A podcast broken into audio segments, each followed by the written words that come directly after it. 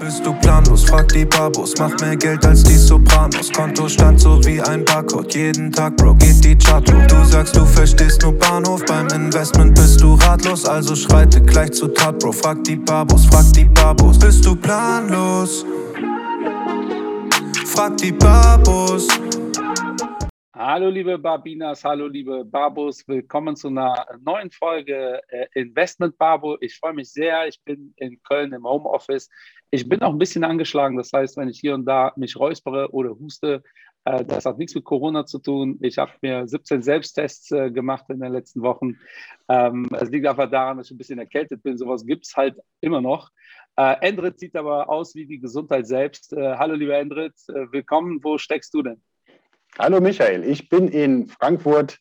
Äh, ich bin auch in den letzten Wochen fleißig unterwegs gewesen und habe auch gefühlt 17, 18, 19, 20 Corona-Tests gemacht.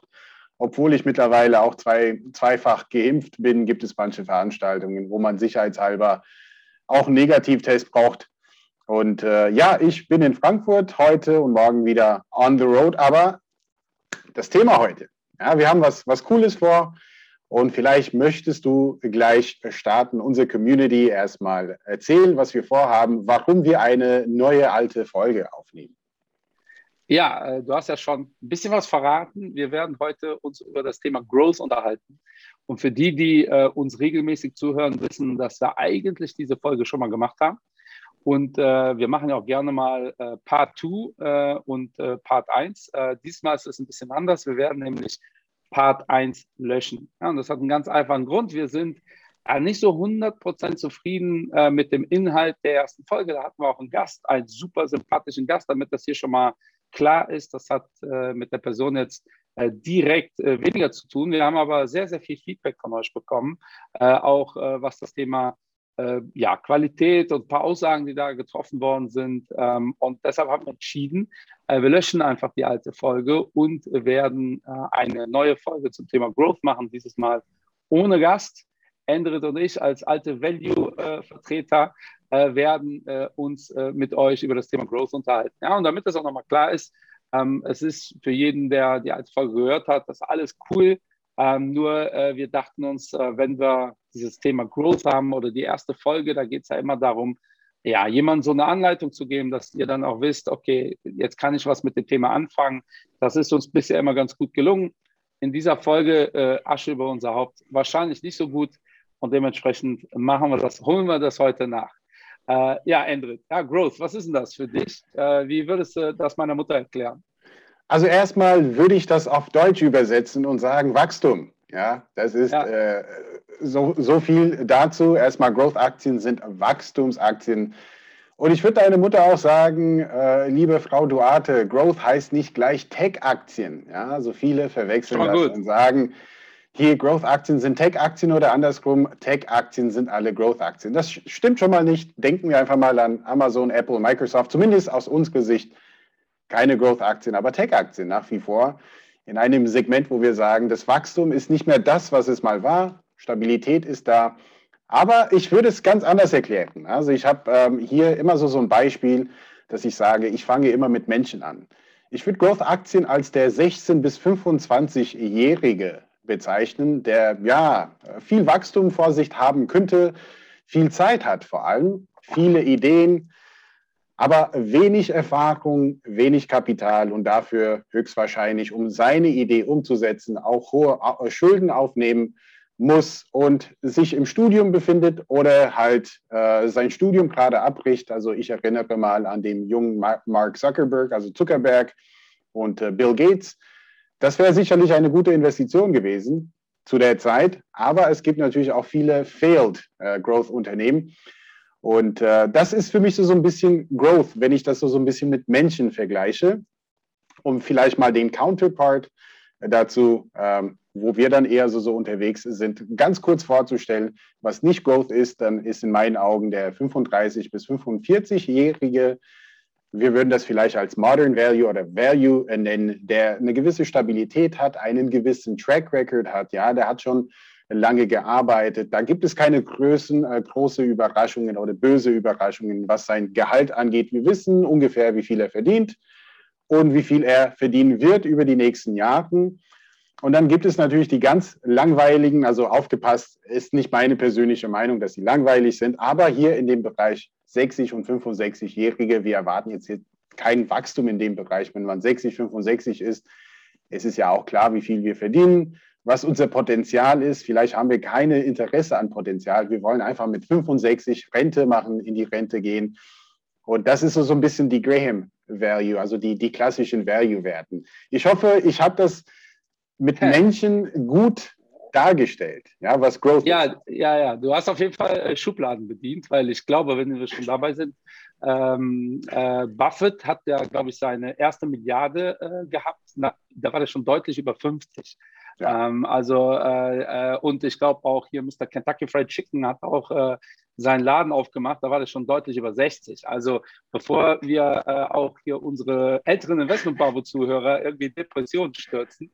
Ähm, das, was aber Endrit meint, ist natürlich so in der breiten, äh, ja, äh, wenn wir äh, die klischeehaft uns so die breite Masse anschauen, wird das wahrscheinlich schon eher so zutreffen, äh, dass das Potenzial oder äh, Gehaltspotenzial bei einem jungen Menschen dann sicherlich größer ist, was die Steigerung angeht. Ähm, ich habe auch mal gelesen, es gibt in den USA eine Möglichkeit, dass man äh, Studenten fördert. Ja, dann mhm. beteiligt man sich so mehr oder minder. Man guckt, wer ist der cleverste in der Klasse und dann sagt, ey, ich sponsere dir die Uni ähm, und dafür äh, bekomme ich äh, einen Anteil irgendwie so. Äh, ich glaube, in Europa und in Deutschland wäre es absolut nicht möglich, aus ethischen Gründen, aber in den USA ist sowas möglich. Ähm, mir hat sehr gut gefallen, dass du gesagt hast, äh, Growth ist nicht Technologie. Ja. Ähm, da möchte ich auch gerne direkt mit einwerfen, weil es hat mit unserer ersten Folge zu tun. Growth hat einfach mal auch gar nichts mit Hebeln zu tun. Also wenn ihr seht, dass jemand hebelt, kann das ein Growth Investor sein oder ein Value Investor. Das eine hat mit dem anderen nichts zu tun, genauso wie Technologie. Ja, also ähm, definitiv ist äh, Value langweiliger in der Betrachtungsweise als Growth. Am Ende des Tages aber der Unterschied zwischen einem Growth Investor und einem Value Investor. Der Value Investor macht sich Gedanken, wie viel ist diese Firma wert? Also wie viel, ähm, da ist auch mit eingerechnet das zukünftige Potenzial, ähm, und zwar heute. Und der Growth Investor macht sich mehr Gedanken, was wird in Zukunft da passieren? Mhm. Und äh, jetzt könnte man sagen, das ist doch dasselbe. Ja? Äh, nur ein Value Investor, es gibt sehr, sehr viele Unternehmen, da ist es extrem schwer, mathematisch runterzubrechen, was werden die in Zukunft verdienen, weil die einfach so neu sind oder es halt keine Alternativen gibt oder halt ähm, das wirklich äh, äh eine äh, Sache ist, womit wir gar keine Erfahrung haben. Da sagt ein Value Investor, ja, ist mir egal, wie viel die in Zukunft verdienen werden, die werden auf jeden Fall viel verdienen und ich möchte davon profitieren. Ähm, ein Value Investor versucht das immer umzurechnen, äh, äh, letztendlich, äh, in wie viel müsste diese Firma theoretisch wert sein. Also es gibt ja immer diese Diskussion, ist äh, zum Beispiel ähm, so eine Firma wie Amazon noch Value oder nicht?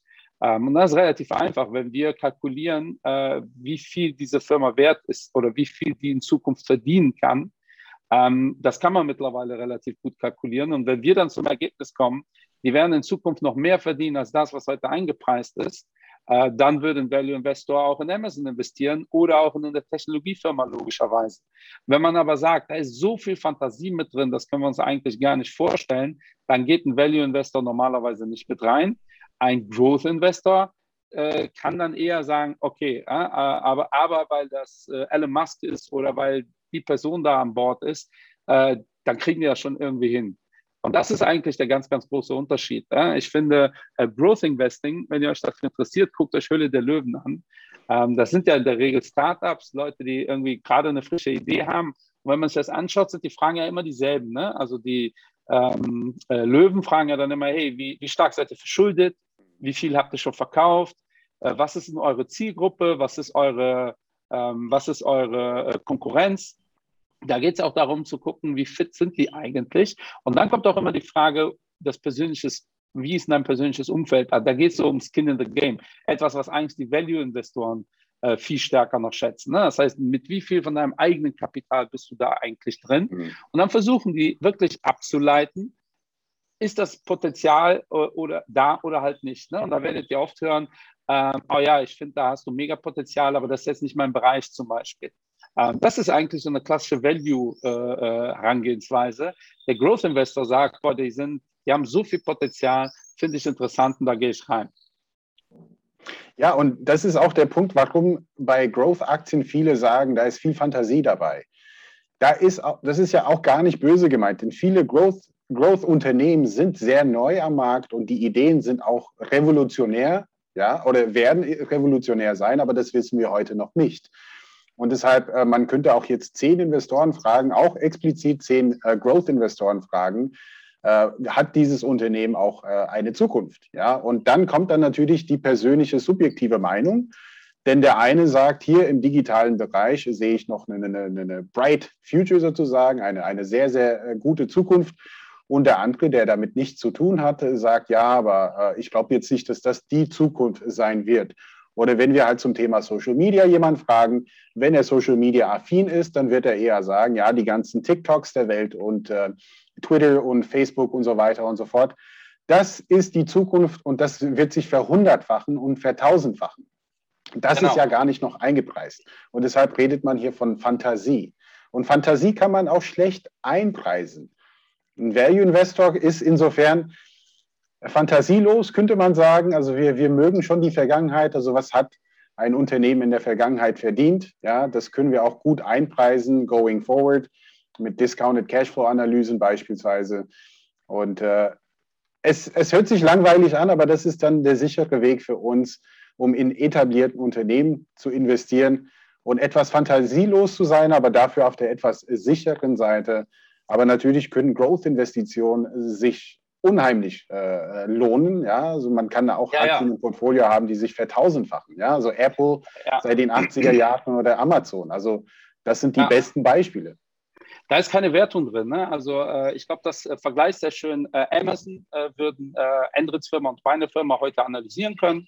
Und mit einer hohen Wahrscheinlichkeit wären wir irgendwo auch nah beieinander. Also es ist äh, sehr unwahrscheinlich, dass wir da irgendwie 80 Prozent voneinander entfernt liegen.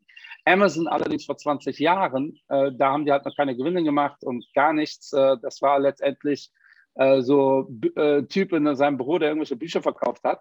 Äh, das wäre für uns praktisch nicht analysierbar. Und wenn dann jetzt einer um die Ecke kommt und sagt, aber dieser Typ, der ist total das kranke Genie, deshalb gehe ich da rein. Das ist für einen Value Investor äh, einfach zu gering.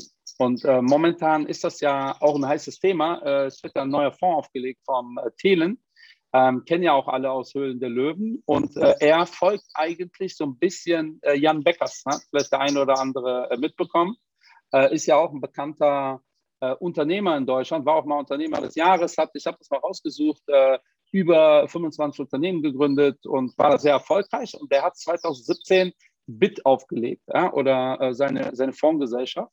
Und 2019 mit dem Global Internet Leaders hat er einen Fonds aufgelegt, wo er gesagt hat, so, wir wollen nur in Internetstrategien, vor allem disruptive Strategien investieren. Ja, und er hat dann natürlich eine krasse Performance gelegt. Ähm, also hat auch ein krasses Timing gehabt, muss man dazu sagen.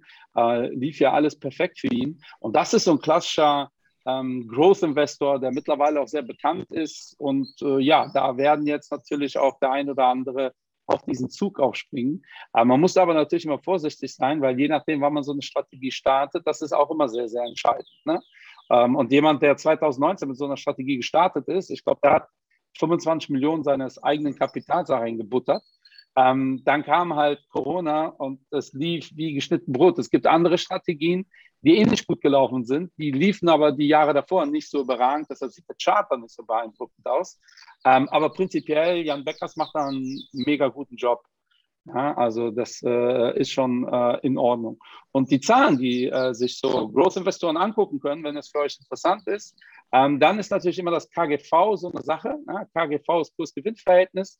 Ähm, es gucken sich tatsächlich viele äh, Value-Investoren an, da aber eher die PG-Ratio. Also PG, wenn ihr das lest, ist äh, eigentlich der äh, englische Begriff für KGV. Ähm, und äh, die vergleichen das oder setzen das in, in ähm, Verhältnis zur Eigenkapitalrendite oder Earnings per Share.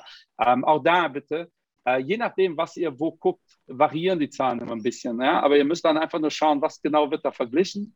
Dann habt ihr dann ein Gefühl. Ne? Und KGV versus Earnings per Share bedeutet einfach nur, ich gucke, wie hoch ist mein Kurs-Gewinn-Verhältnis im Vergleich zum Wachstum der Aktie. Und da gibt es so eine äh, Daumenregel, alles unter eins ist günstig. Ja, und da halten sich viele ähm, Investoren äh, an diese Regel. Da gibt es aber einige Regeln. Es gibt auch die Rule of 40. Kennst du die, äh, Endrit? Nee, die kenne ich ja nicht. Nee. Rule of 40 ist äh, auch äh, sehr beliebt im, ähm, äh, im, im äh, Growth-Universum.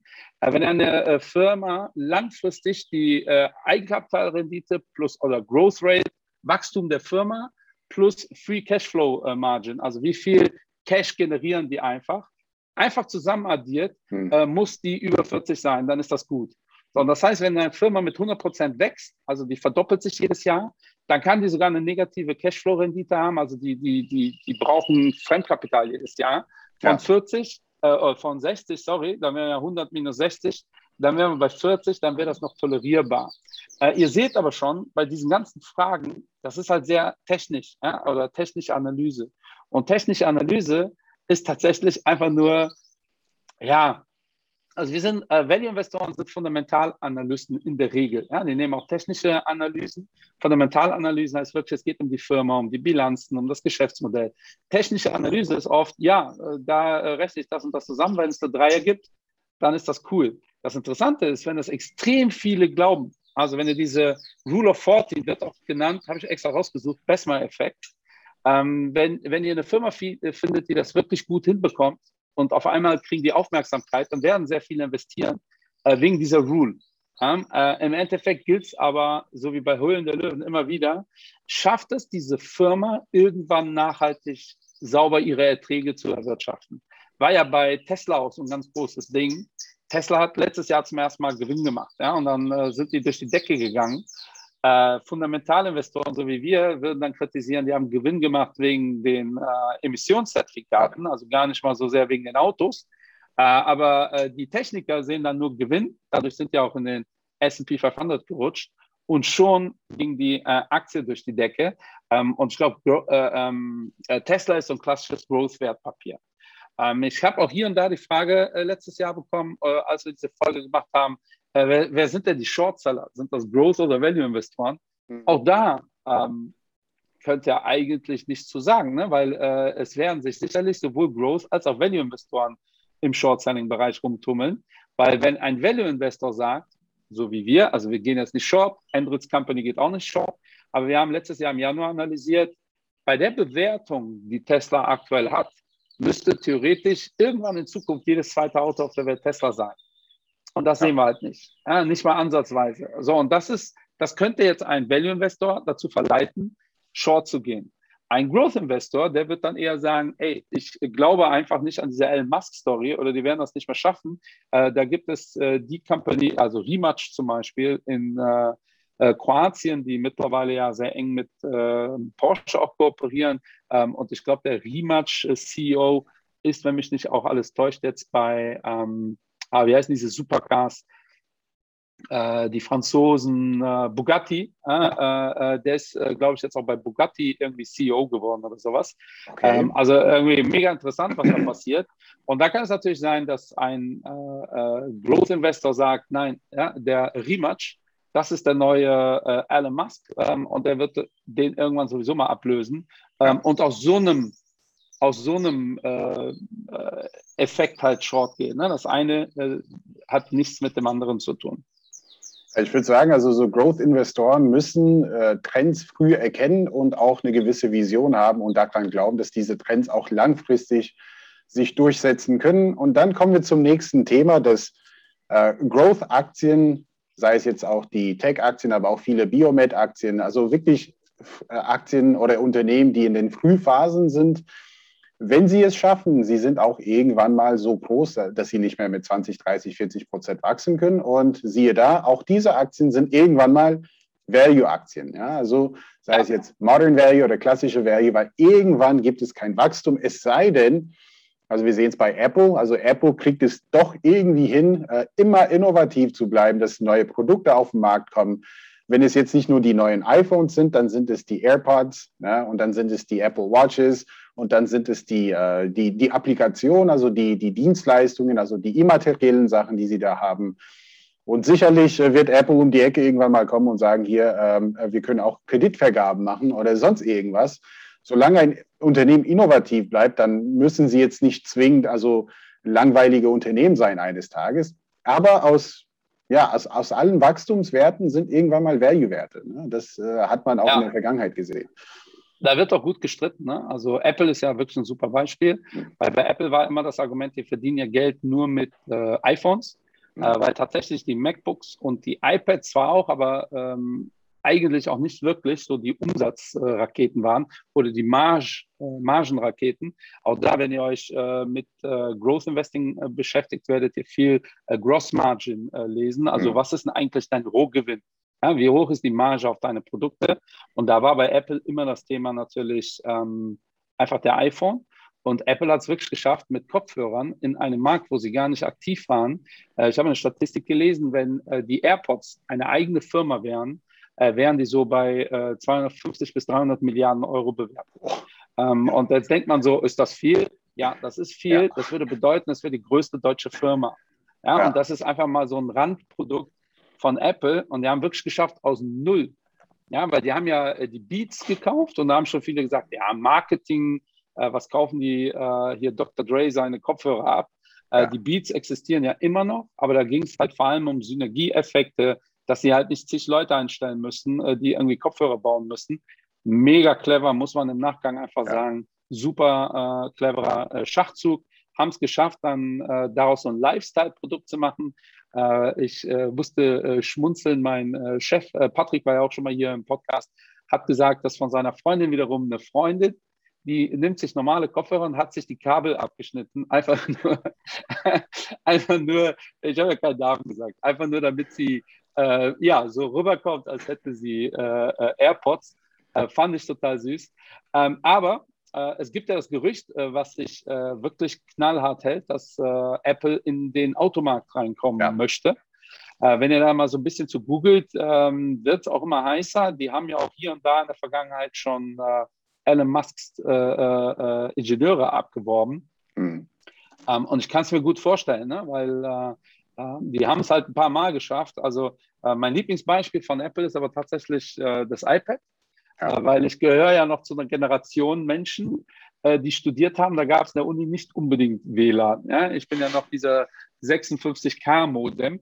Ähm, und äh, als ich studiert habe, war es ganz klar, trotz BWL Köln und so, wer ein iPad, äh, wer ein iPad, wer ein Laptop in der Schule hat, äh, in der Uni hat, ist ein Schmock. Ja? Also der, der ist irgendwie, der tickt nicht ganz sauber. Was willst du mit dem Laptop äh, in der Uni? Äh, wir hatten zwar alle Rechner und auch Laptops teilweise, aber immer zu Hause. Ähm, und da saß wirklich immer einer zwei Reihen vor mir. Äh, der hatte von Hewlett Packard so einen Laptop, den man knicken konnte und drauf schreiben mit einem Stift.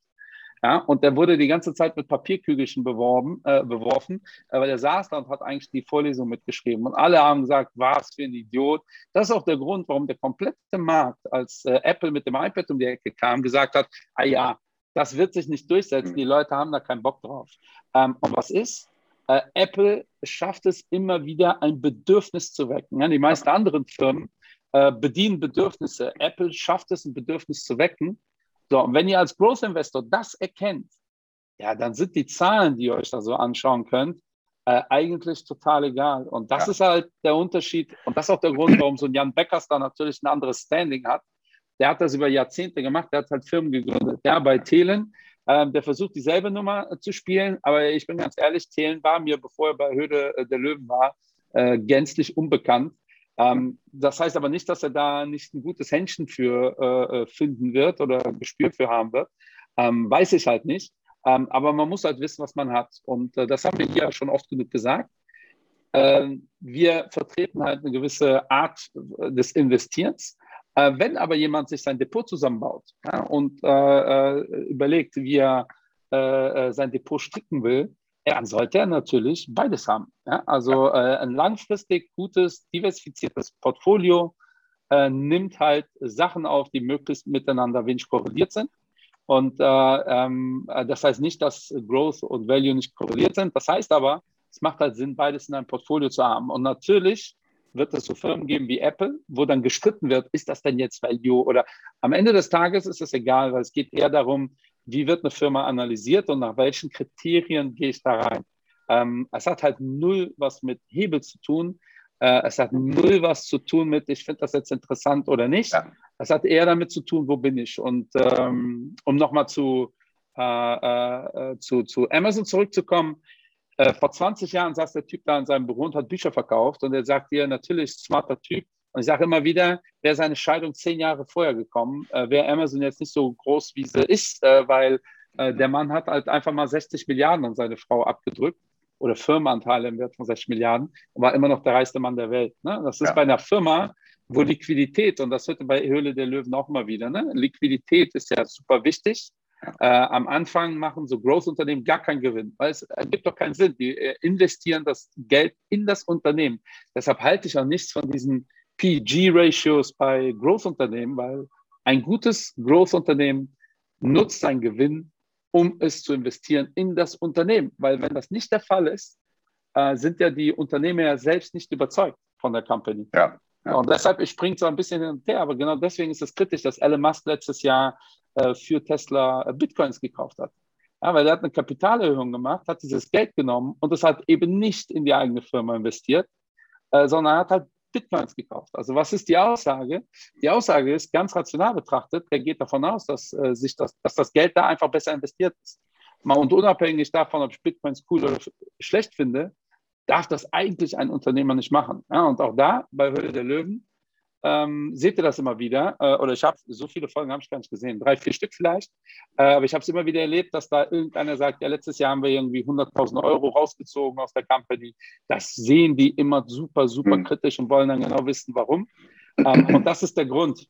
Ja. Also vergesst so äh, Kennzahlen, äh, die äh, irgendwie auf Gewinn abzielen, äh, weil wenn ihr die Kennzahlen wirklich nutzen könnt, bin ich wieder bei Endrit, dann ist das eigentlich auch schon kein Growth-Firma mehr, dann sind wir ja bei äh, Value. Äh, übrigens äh, gibt es auch sehr viele bekannte Fonds, die Growth ihrem Namen stehen haben, äh, die auch keine Growth-Strategien äh, fahren. Ne? Also, weil die vielleicht mal vor 30 Jahren irgendwie mit Growth angefangen haben, dann haben die so viel Geld eingesammelt. Ja. Umso mehr Geld ihr habt, umso schwieriger wird das auch zu investieren. und dann wollt ihr halt auch mal in so eine ähm, Nestle investieren, was die Größe angeht. Ähm, und dann gibt es viele Fonds, die haben dann von Growth die Richtung Value, haben aber immer noch Growth in ihrem Namen. Ich schätze mal, du weißt, äh, äh, welche. Ja, ich weiß, um welche Fonds es geht, aber die, die wollen wir heute hier nicht äh, thematisieren. Ich wollte auch ganz kurz sagen, ich gehöre zu den altmodischen Typen hier immer noch mit ja. den Kabel-Headphones und die werde ich sicherlich nicht abschneiden. Also ich finde sie auch schick so. Ich finde die auch schick. Ja? ja. Also ich finde die alten auch schick, aber ich bin ähm, äh, schon Fan von den technischen Möglichkeiten der äh, AirPods. Oder, oder anders gesagt, ich bin Fan, weil da nennen wir auch mal andere Firmen. Ich habe auch Sennheiser äh, Noise Cancelling Kopfhörer. Oh, ja. Und Noise Cancelling, davon bin ich ein großer Fan. Also vor allem, wenn ja. man im Zug unterwegs ja. ist. Ähm, und äh, da sind wir, äh, ich, ich kann es mal gerne erzählen. Ich bin mal in einem großen Elektroshop gewesen, wo meine Frau arbeitet. Ja, und ich wollte eigentlich 100 Euro ausgeben. Ja, und da sieht man, was ein guter Verkäufer ausmacht. Äh, weil äh, ich habe dir gesagt, ich brauche Kopfhörer, 100 Euro Maximum und das war's. Ja? Und dann hat er gesagt, bist du denn viel unterwegs, so im Zug? Ich sage, ja, dann brauchst du ein Noise Cancelling. Ja, und ich wusste natürlich, was Noise Cancelling ist, habe gesagt, ah, äh, ey, ich höre die Musik so laut, das ist egal, ob du cancelst oder nicht, äh, ich höre eh nichts äh, drumherum. Und er meint, hast du das schon mal ausprobiert? Ja, und ich so, nee, nee. Ja, und dann hat er äh, mir vom Bose die Noise Cancelling Kopfhörer aufgesetzt, ohne dass Sound läuft. Und das war wirklich so, als ob ich einen Helm aufsetze in diesem Laden. Ähm, und ich war völlig begeistert. Ja? Und da sieht man wieder, die Erfahrung emotional äh, ist viel wichtiger als das, was man so liest. Ja? Weil ich wusste ja, was Noise Cancelling ist. Nur es hat mich nicht interessiert. Äh, lange Rede, kurzer Sinn. Äh, ich habe irgendwie das Dreifache von meinem Budget ausgegeben, was ich eigentlich vorhatte, weil er es geschafft hat, ähm, äh, bei mir so Sachen zu wecken. Ja? Und das ist ja äh, bei Großinvestoren, die müssen sowas kennenlernen. Ja? Was ja. haben wir da für ein Team? Äh, Team und dieser Verkäufer war extrem gut, weil heute noch, jetzt könntet ihr sagen, äh, ja, aber äh, da hat schon äh, über den Tisch gezogen. Nein, äh, heute noch meine Noise Cancelling Kopfhörer von Sennheiser, für die habe ich mich dann entschieden, sind jetzt schon fünf Jahre alt, schätze ich mal, haben 333 Euro gekostet, waren im Angebot, ja, die kosteten eigentlich irgendwie 500 zum Zeitpunkt. Aber heute noch setze ich mich in den ICE, setze die Dinge auf und lass erstmal erstmal ohne Musik und genieße das total. Ja, und dann mache ich die Musik auf äh, ja. Volume Max und äh, spreng mir da alles weg. Ähm, aber das zeigt ganz gut, äh, äh, wie, wie wir so ticken. Ja, vielleicht sollten wir auch darüber mal eine Folge machen. Ne? dann, dann, spielst du sicherlich erstmal den Investment Babos Song, frag die Babos, womit ja. wir tatsächlich auch mittlerweile etwas Geld verdient haben, um uns äh, zwei Döner zu gönnen. Also ja, an wir, der Stelle vielen lieben Dank. Ja, stimmt. Vielen lieben Dank. Die Frage kommt ja immer wieder. Wir kriegen für den Podcast, dafür gibt es kein Geld. Also es gibt, äh, ja. äh, viele denken dann pro Stream, äh, wäre cool, weil beim Podcast haben wir eine äh, Viertelmillion Streams mittlerweile. Also danke dafür, das ist wirklich äh, überragend. Es gibt aber Geld für Stream der, äh, des Songs. Wir haben den Song ja, ja auch auf, äh, überall äh, positioniert. Und das sind Endrit nicht jetzt bei, ich glaube, 7,26 Euro oder so. Äh, also es ist immer noch kein richtig guter Luxusdöner, aber äh, je, je, nachdem, äh, wo wir den essen, können wir sogar noch einen von euch einladen. Also da vielen Dank dafür äh, streamt schön weiter, dann ist vielleicht eine Pizza äh, für jeden von uns drin. Ähm, nee, es macht uns wirklich unfassbar viel Spaß. Wir haben auch einige Pläne äh, jetzt für die zweite Jahreshälfte und schon für nächstes Jahr. Also hört uns da gerne weiter zu. Gebt uns vor allem Feedback, weil vor allem bei dieser Folge möchte ich es nochmal gerne äh, erwähnen. Geht es wirklich darum, ähm, wir möchten euch was an die Hand geben, womit ihr da ja, arbeiten könnt. Ja? Und äh, äh nicht jetzt ähm, Sachen euch an die Hand geben, womit ihr verwirrt ja. seid, oder zu Recht sagt, das war aber nicht ganz so korrekt. Ja? Und äh, äh, das haben wir damals bei der Folgenaufnahme auch schon gemerkt. Aber die Frage ist immer, wie geht man dann halt mit so einer Situation um? Auch da haben wir unsere äh, Lehren gezogen für die Zukunft. Ähm, aber wir werden definitiv in keiner Folge jetzt weder hier noch live äh, irgendjemand wissen, der bei uns zu Gast ist. Also was wird nicht passieren. Also für nee, die, die da jetzt schon in die Tasten äh, hauen wollen, ähm, ja, das war eigentlich auch das, was man zu Growth erzählen kann. Ja. Ne? Äh, Andre, gibt es da noch äh, viel? Du, also ich hätte da noch einen heißen Tipp. Also immer die, die, die richtigen Growth-Aktien, womit man ähm, möglicherweise auch sein Vermögen verhundertfachen oder ver vertausendfachen kann. Das ist ja alles möglich sind meistens Unternehmen, die jetzt nicht groß in den Medien unterwegs sind, dass man sagt, das sind die Growth-Aktien. Denn auch da ist schon einiges eingepreist. Das muss man auch schon dazu sagen aber vielleicht kennt die jemand aus eurem Bekanntenkreis. Das ist nur so, so ein Babu-Tipp, ne, ein persönlicher Babu-Tipp, wo ihr sagt, persönlich, ich kenne ihn oder ich kenne ihr verdammt gut und das ist ein Genie.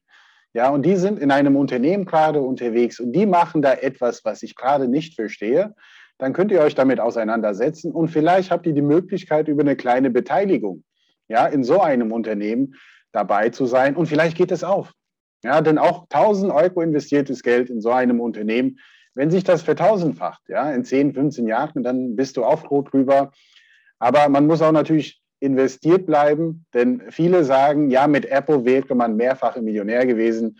Aber ich kann euch sagen, die meisten hätten das Geld eh abgezogen, nachdem Apple sich verhundertfacht hat. Alle spätestens. Nach der Verzehnfachung ja. hätten sie gesagt, boah, das war's, liebe Leute. Und dann kommt noch eine Verzehnfachung und eine Verzehnfachung. Also Disziplin ist dabei und eine gewisse Vision und eine gewisse Fantasie ist bei Growth-Investoren dabei. Äh, und ich bin natürlich auch immer wieder auf der Suche. Also wenn ihr solchen heißen Tipps habt, ja, könnt gerne auf mich zukommen und sagen, ey, Entrit, ich kenne da so ein Genie. Vielleicht wirfst du auch mal einen Blick da drauf. Also ich bin offen also, für sowas.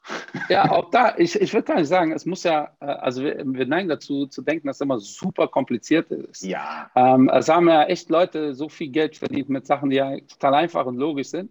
Äh, wir planen ja tatsächlich eine Folge oder die ist schon, wir sind schon in der Produktion zum Thema Startups. Ähm, und deshalb habe ich mit so vielen Startups gesprochen in den letzten Wochen und Monaten. Wir wollen hier eine Folge machen, wo wir drei, vier, fünf äh, einfach mal vorstellen, dass, die erzählen, wie das so war, diese Firma zu gründen und auch was sie für eine Idee haben. Und äh, jetzt vor zwei Wochen erst hat ein Kumpel von mir mir Socken geschenkt. Also quietsch, quietschgelbe Socken. Also hier nochmal vielen Dank dafür. Ähm, und warum? Weil wiederum sein Kumpel ein Startup gegründet hat für diese Socken. Ähm, und ich habe jetzt zweimal getragen, aber ich muss jetzt noch richtig damit Sport machen, äh, weil die sind vor allem für Tennisspieler und Fußballspieler, damit man im Schuh nicht rutscht. Ja, es gibt ja, äh, und das hatte ich auch schon das Thema, äh, Sportler, die dann Probleme haben mit den Zehennägeln. Ja, die werden dann blau ja, vom Hin- und Herrutschen. So, und das ist zum Beispiel keine so super komplexe äh, äh, Idee. Ähm, aber ich finde die total clever. Ja? Und die haben da irgendwie Designpatent da drauf. Also bevor ihr denkt, äh, ah, das mache ich auch, so einfach ist das nicht. Die Firma ist schon äh, äh am Start.